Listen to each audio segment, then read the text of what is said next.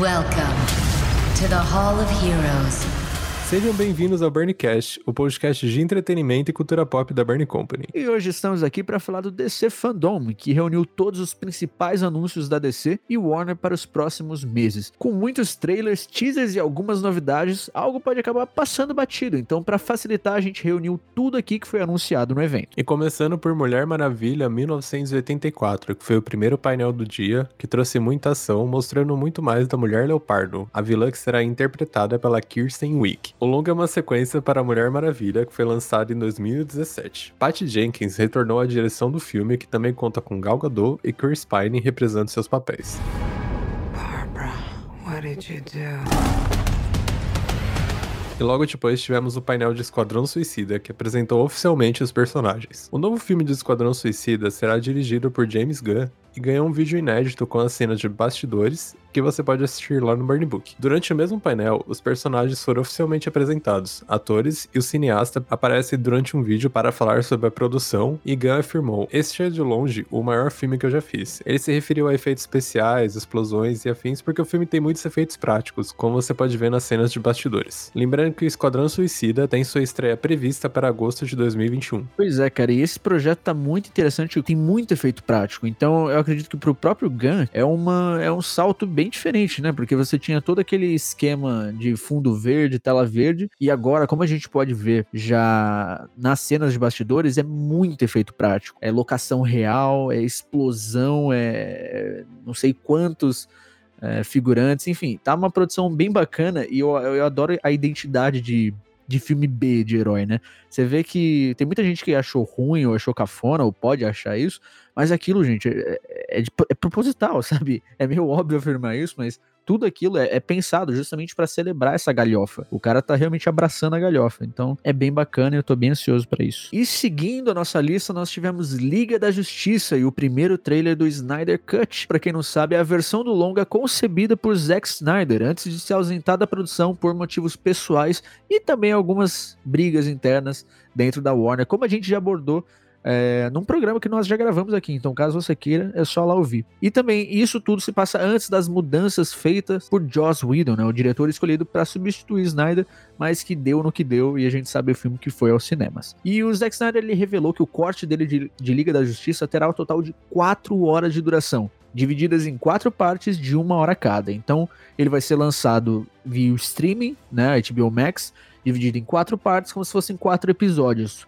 Mas também é, a Warner planeja, tem a intenção de lançar o filme como um filme mesmo nos, nos mais diversos cinemas mundialmente. Ainda mais nos países que não tiverem ainda o HBO Max ou não tiverem uma grande adesão ao HBO Max. Então é legal que o filme vai ter também essa oportunidade de ser visto no cinema. Bom, e essa não foi a única surpresa da tarde do evento. Super Choque vai ganhar um filme live action e está em desenvolvimento. O anúncio foi feito durante um painel com os criadores do personagem no DC Fandom.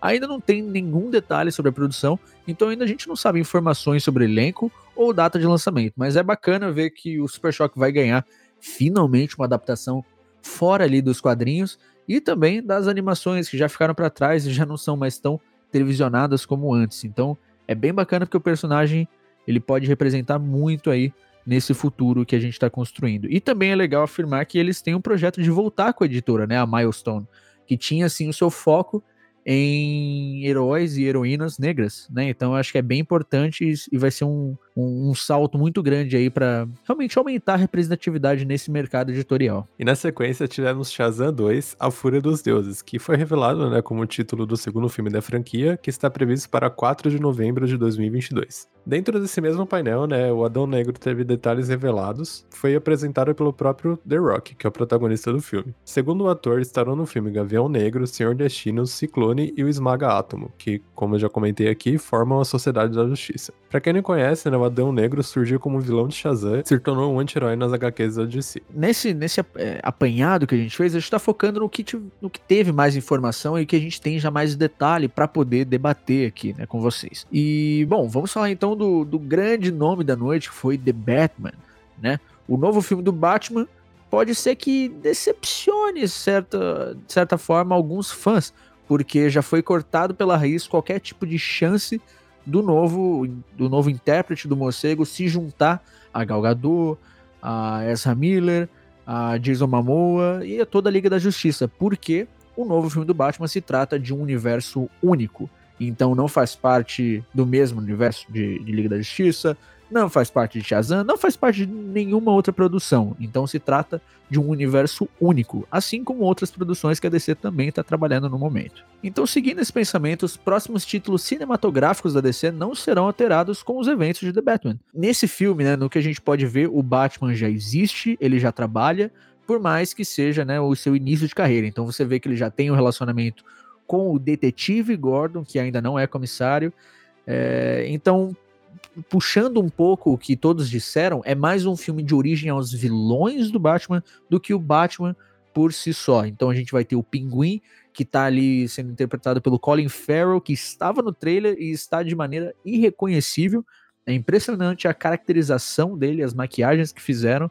Tá realmente uma coisa assombrosa, porque não, eu não consegui reconhecer. Você, você chegou a reconhecer ele, Gui? Não, tá bem bom mesmo. Pois é, eu só vi depois que falaram mesmo. E tem também o Charada. Pois é, ele já tá lá no trailer e também tá com um visual bastante original. Fora o próprio visual do Batman, que tá algo incrível, cara. Ele consegue combinar uma certa. Tem, é, é um Batman muito cru, se a gente for analisar assim, porque realmente, Batman ano 2 é um cara que tá começando. E o que eu mais gosto é que o Matt Reeves sabe, e acho que até o Robert Pattinson sabe muito bem, não é um filme de herói, gente. E até mesmo, como a gente já falou aqui com a Lalunha e com os meninos lá do Mansão Wayne no episódio sobre Batman, o Batman não é um herói. Né? Ele é um cara problemático, ele faz parte de todo o mal que assola Gotham. Ele é mais um produto de todo o caos de Gotham. Então, eu vejo que essa produção vai a fundo nisso, porque a gente consegue ver o quão Bruce Wayne tá perturbado, o quão o Batman é violento. Ele, ele, simplesmente tem uma cena no trailer que vocês viram, foi uma cena que todo mundo tá prestando muita atenção. O, o Batman literalmente atropela o cara. E assim, se o cara não morreu, ele vai, sei lá, comer no canudinho pro resto da vida, sabe? então é isso. Eu acho que Robert Pattinson, para quem ainda tava duvidando, se provou demais nesse trailer. E acho que é só ansiedade agora para 1 de outubro de 2021, que é a data que está prevista para a estreia de The Batman. Não poderia estar mais ansioso. E você, Gui, o que, que, você achou? Só tem um comentário: se o nerd básico está puto, eu estou feliz. É basicamente isso para mim. é exatamente isso, é exatamente isso. Se o cara tá irritando, tá bom. Eu, inclusive, eu vi algumas montagens que colocaram Paramore por conta de, de falar que o, o Bruce Wayne tá emo. E, ficou, e o pior é que ficou muito bom, cara, com o Paramore. Eu e quando, isso, quando colocar Paramore, os caras tentaram ofender a coisa e, tipo, é uma coisa muito boa. Pra mim, era uma coisa que faria assistir o filme. É, Inclusive, cara, quando eu fui assistir Crepúsculo, foi por causa de Paramore. Eles colocaram literalmente a música do Paramore no Crepúsculo e combinou muito. Ah, e também a gente teve no trailer, só pra não deixar escapar, tem a Mulher Gato pela Zoe Kravitz e tem o Jeffrey Wright como o Jim Gordon que eu falei. E ambos estão impecáveis. A gente não viu muito da Zoe Kravitz, mas a gente viu que vai ser uma mulher gato bem também início de carreira. Então já tem gente criticando, mas, gente, a gente tem que pensar no personagem. É uma, é uma, é uma mulher que saiu literalmente do nada. Ela sobrevive de roubar ali magnatas corruptos de Gotham. Então, tipo, é, é entendível, né, que, que a personagem seja daquela forma. Assim como é entendível todo o conceito que eles estão desenvolvendo, porque parece ser um projeto muito consistente. E assim, eu confio no Matt Reeves, no diretor, né? Com assim os dois pés nas costas, tranquilamente. Ele pode trabalhar ali livremente, porque vai sair algo muito, muito bom. You're part of this too. How am I part of this? You'll see. E agora falando de jogos que também tiveram ótimos anúncios durante o evento, e começando pelo intitulado Gotham Knights, que é um jogo baseado no universo do Batman e a sua história com a Corte das Corujas. E ele vai ser protagonizado não por Batman, mas sim por Robin, Asa Noturna, Capuz Vermelho e Batgirl. Então a história vai mostrar Gotham passando por momentos difíceis, né, com algumas explosões, caos e além do anúncio de que Bruce Wayne está morto e então assim o Batman está desaparecido. Então, com a ausência do Batman, diversas gangues vão querer tomar Gotham para si, enquanto isso a Bat-família vai ter que surgir e domar esses distritos, né? E o bacana é que além de tudo isso e além de ter a Corte das Corujas, que é como se fosse uma, uma super elite de Gotham que controla tudo né, pelo esgoto, né, ou, por detrás das cortinas, tem também as mecânicas do jogo, que pelo fato de você ter quatro personagens jogáveis, você vai poder ali ter o co-op que não foi dito, de certa forma, se vão ser co-op entre quatro pessoas, mas aparentemente vai ser apenas duas, né? Podendo também jogar o jogo em modo single player, o que também é bem bacana, porque nem todo mundo gosta de co-op. Fora isso, o jogo vai sair apenas para os novos consoles, então PS5, o novo Xbox e também para PC. E agora falando sobre o evento, né, o DC Fandom em si, ele foi um dos melhores eventos, se não o melhor, né, o evento online dos últimos que tiveram, inclusive do universo de games, de música, Inclusive a própria Comic Con de San Diego, qual você pegar aí, ele foi melhor. Teve seus problemas, teve seus problemas. Mas assim, é outro outro esquema. Tem que parabenizar a Warner e todo o pessoal que participou da organização, mas nem tudo são flores, né? A gente tem que destacar também os pontos negativos, que foram os vazamentos. É, começou com o vazamento aí do trailer do Snyder Cut, foi uma questão, acho que uma hora, duas horas antes do painel em si. O de The Batman, que foi um pouco pior, porque vazou com o próprio layout do evento. Então eu não, realmente não sei o que aconteceu ali. Porque o painel do Batman era nove e meia da noite, era tipo sete e meia, oito horas da noite, já tinha o trailer rodando com o painel do evento dentro do Twitter. Então, mas foi legal, porque eles não ficaram de enrolação entre um painel e outro. Teve vários conteúdos, tipo, em nível mundial.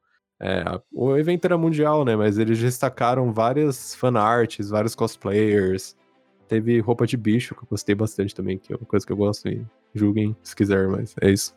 e foi bem legal, assim. Tipo, eu não tenho muito o que reclamar. Confesso que eu já até tava comentando com o Pedro aqui que eu não acompanhei ativamente o evento, é, online no momento, porque eu tinha outras tava tendo que cobrir outras coisas durante o dia e acabou que eu vi as coisas depois que tivesse saído, mas é isso. Pois é, e aí diferente do Gui, eu me dispus a passar o dia ali em frente ao computador para viver aquele evento, porque eu tava realmente muito curioso para saber como é que ia funcionar a dinâmica, né? E assim como o Gui falou, e acho que muita gente também sentiu isso, foi de longe, mas de longe, o evento que mais soube trabalhar com a ideia de você trazer uma experiência inovadora no âmbito virtual. Eu senti, eu me senti engajado, eu me senti ali na, na necessidade de ficar, sabe, ali no computador para ver. Eu acho que tiveram alguns problemas que é muito natural de acontecer, porque, gente, um evento dessa magnitude, mundialmente falando, é difícil. Tiveram problemas ali de, de conexão, às vezes atrasava ali a transmissão, o site caiu porque provavelmente estava super lotado. É, como o Gui falou, algumas coisas vazaram e isso é muito danoso, mas também pensando que tudo estava no, no, meio digital, era meio que inevitável também, os vazamentos hoje em dia estão, estão acontecendo com mais facilidade cada vez mais, mas mesmo assim, isso não isenta eles do cuidado, né? Mas, no geral, cara, uma experiência muito bacana, e eu acho que muita, muita organização de evento, como San Diego Comic Con, como BGS, a nossa própria CCXP aqui, vai beber muito dessa fonte se eles, se eles precisarem seguir essa fórmula de evento digital. Porque, sinceramente, eu não sentia vontade alguma de participar de um evento online é, sem ser esse, sabe? Acho que a forma como foi feita, a interação com os atores, existiu esse convite ao evento muito tempo atrás, sabe? Eu acho também que existe uma crítica aí, é, a forma como eles se venderam um pouco, né? Que seria 24 horas de, de conteúdo, e na verdade são 8. O que não é ruim, sabe? Mas, tipo, não vende 24 se você vai apresentar 8. Não precisa. É, foi sabe? por o marketing, né? Tipo, toda, todo o marketing do evento, ah, 24 hour event, não sei o que, não sei o que lá, é, e chega no dia, tipo, não, gente, 8 horas, tá? Não é pois é, é assim, e o evento não foi ruim, realmente não foi ruim. Eu, eu acho que foi muito bem distribuído entre grandes anúncios e anúncios mais específicos, sabe? Para um nicho, por exemplo. É, eles apresentaram coisa da Mulher Maravilha, aí em seguida veio o audiobook do, do, do Sandman, falando já um pouco da adaptação para Netflix, que não é uma coisa que tem um público tão grande quanto essas outras produções. Então eles souberam balançar muito bem a audiência para, por exemplo, não chegar e você assistir tudo na hora do almoço, largar porque você não ia ter mais vontade. Não, sabe? Tinha muito anúncio bom acontecendo. Então, eu acho que foi, acho que foi muito bem feito. Tem seus, seus pequenos problemas, mas nada que interfira. Eu, particularmente, fiquei bem contente e satisfeito com o evento, assim. E assim acho que deveria ser feito, sabe? Com, com todos, deveria ser regra. Eu fico bem embasbacado de, de imaginar que grandes, grandes eventos aí não souberam fazer. Então, muito, muito é uma, Então, parabéns aí a DC, né, pela, pela, por essa iniciativa. E chegamos ao fim de mais um episódio do Burncast. Gostaríamos de agradecer você por ouvir até aqui e lembrando que o podcast está disponível no Spotify, no Deezer e em outras plataformas de streaming de áudio. Compartilhe os episódios do Burncast nas redes sociais e sempre marque o nosso perfil para darmos aquele repost, ok? Até a próxima semana. You made this possible, so thank you.